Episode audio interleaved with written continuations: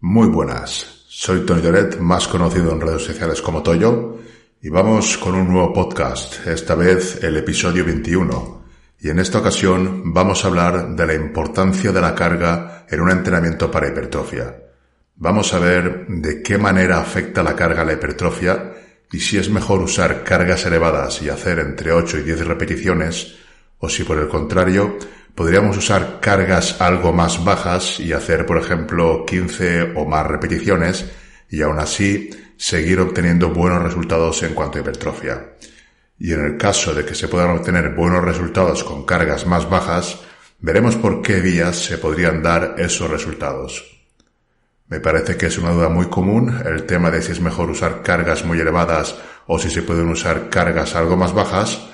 y siempre que he visto a alguien tratando de resolver esta duda, la respuesta normalmente se limita a que más carga es mejor porque hay más tensión mecánica. Y esto no siempre es así, ni mucho menos. En este episodio voy a tratar de explicar el por qué más carga no es necesariamente mejor de una manera no muy compleja y que se entienda si es posible. Quédate hasta el final porque estoy seguro que esta información te va a servir de ayuda y la vas a poder aplicar enseguida.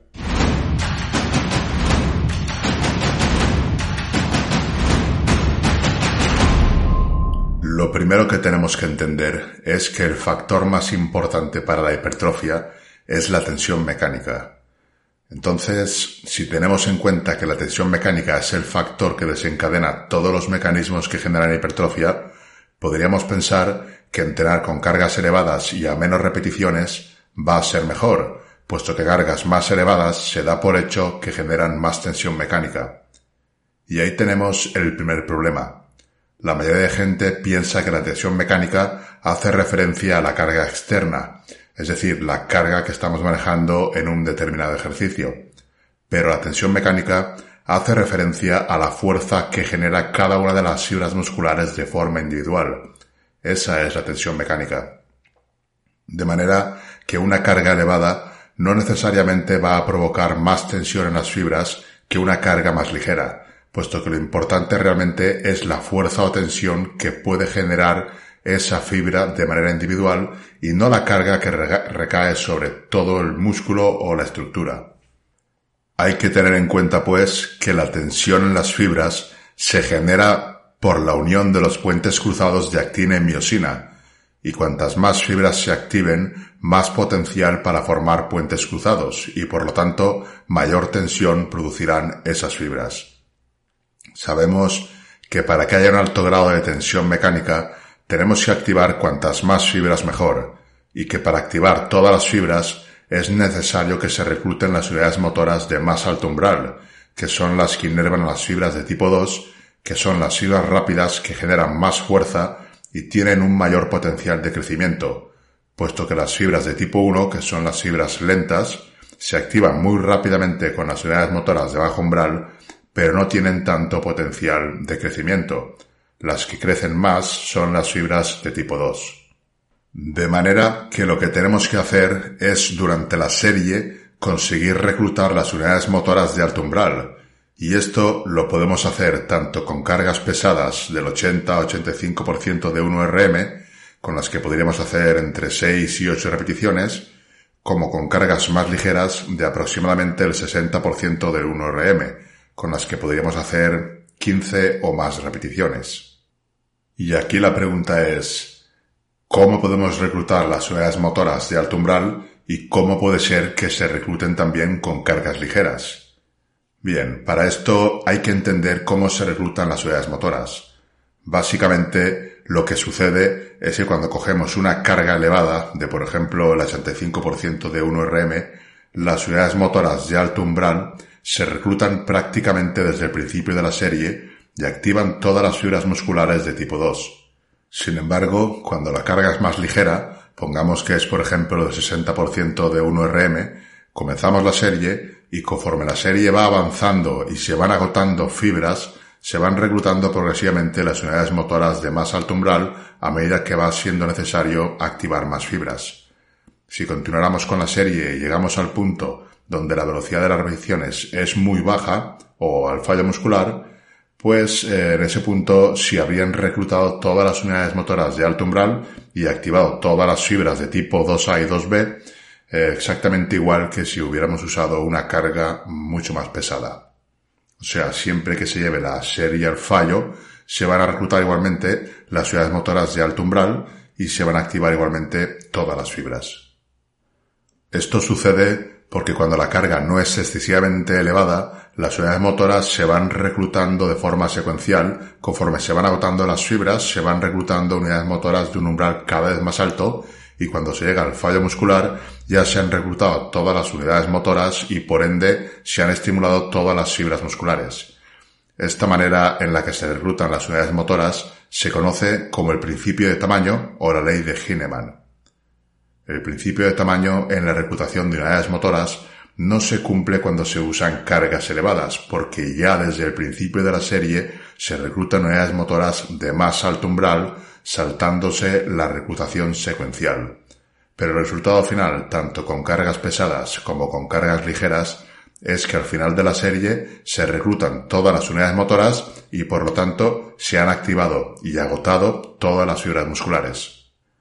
Ahora ya sabemos pues que tanto con cargas pesadas como con cargas ligeras, siempre que la serie se lleve al fallo o muy cerca del fallo, se van a reclutar todas las unidades motoras y por lo tanto se van a activar y estimular todas las fibras. Pero claro, aunque hemos visto que tanto con cargas pesadas como con cargas ligeras se reclutan todas las fibras, lo que faltaría explicar o comprender es por qué se produce o se puede llegar a producir la misma tensión mecánica sobre las fibras tanto con cargas pesadas como con cargas ligeras. Porque una cosa es que se pueden activar todas las fibras, pero otra muy distinta es que la tensión mecánica que se genere con una carga más ligera sea igual de grande a la que se pueda generar con una carga más elevada. Esto sucede por la relación fuerza-velocidad. La relación fuerza-velocidad es lo que determina la tensión que recibe una fibra. Cuando el músculo se está contrayendo lentamente es cuando más tensión mecánica está generando. Esto puede verse, por ejemplo, cuando estás en una serie y te vas acercando al fallo muscular, se puede ver que conforme te acercas al fallo muscular, la velocidad de cada repetición desciende. Esto lo que indica es que la fuerza que se está generando en las fibras es alta, y por lo tanto también lo es la tensión mecánica. Es decir, que cuanto más lenta es la contracción es porque más tensión mecánica están soportando esas fibras.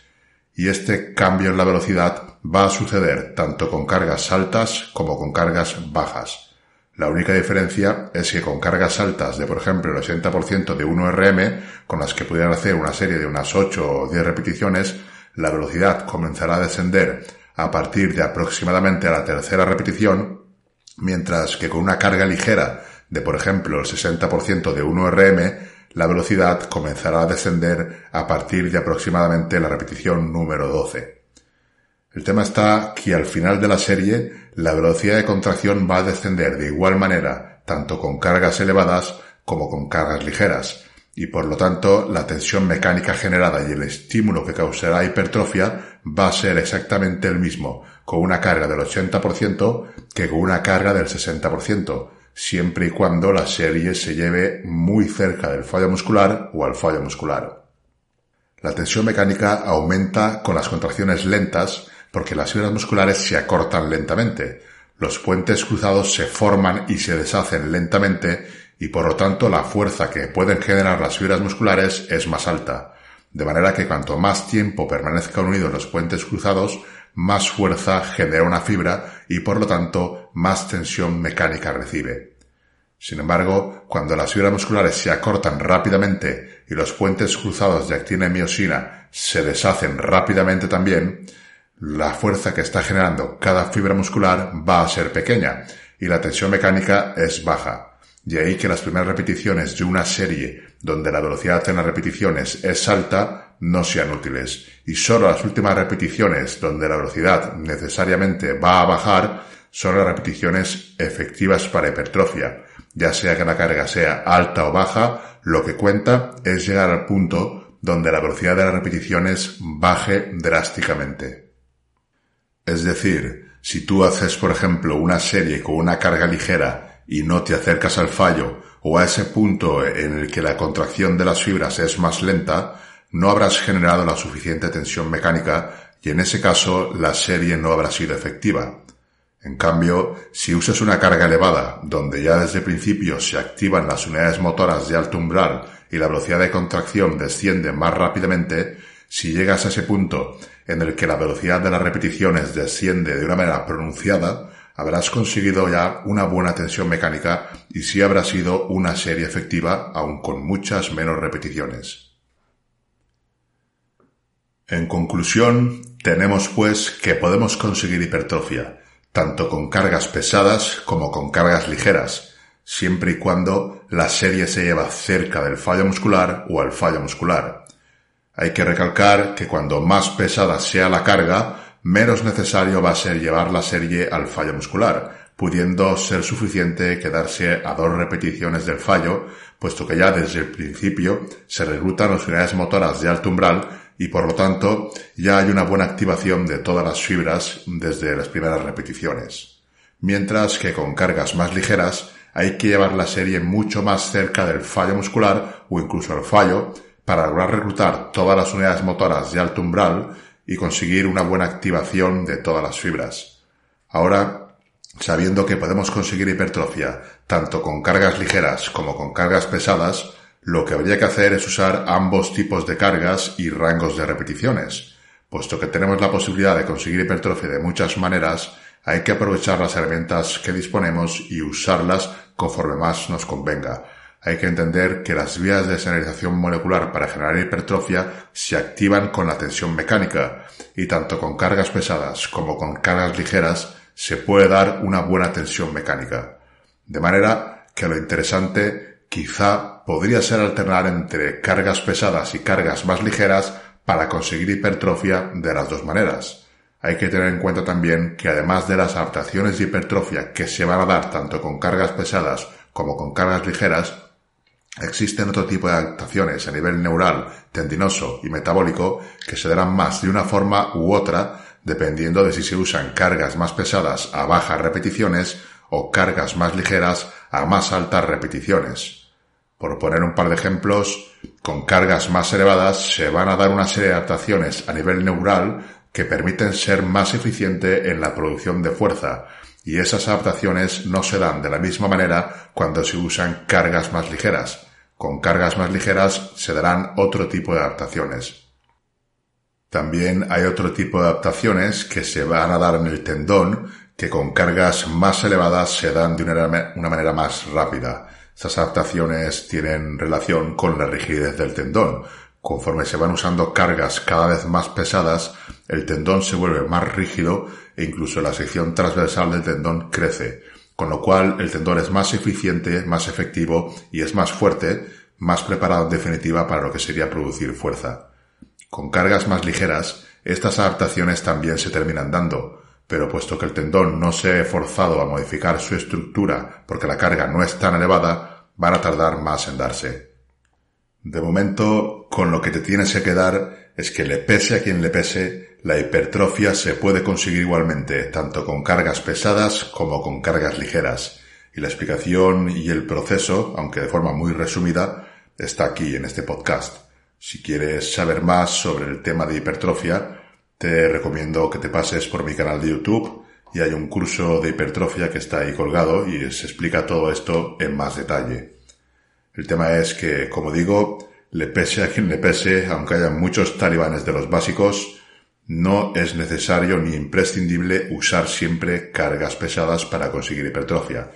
Tenemos la alternativa de hacerlo con cargas más ligeras a más repeticiones y lo ideal y lo más inteligente si queremos durar en este deporte seguramente sea combinar las dos maneras de conseguir hipertrofia con el objetivo de no dañar en exceso la estructura, ¿vale?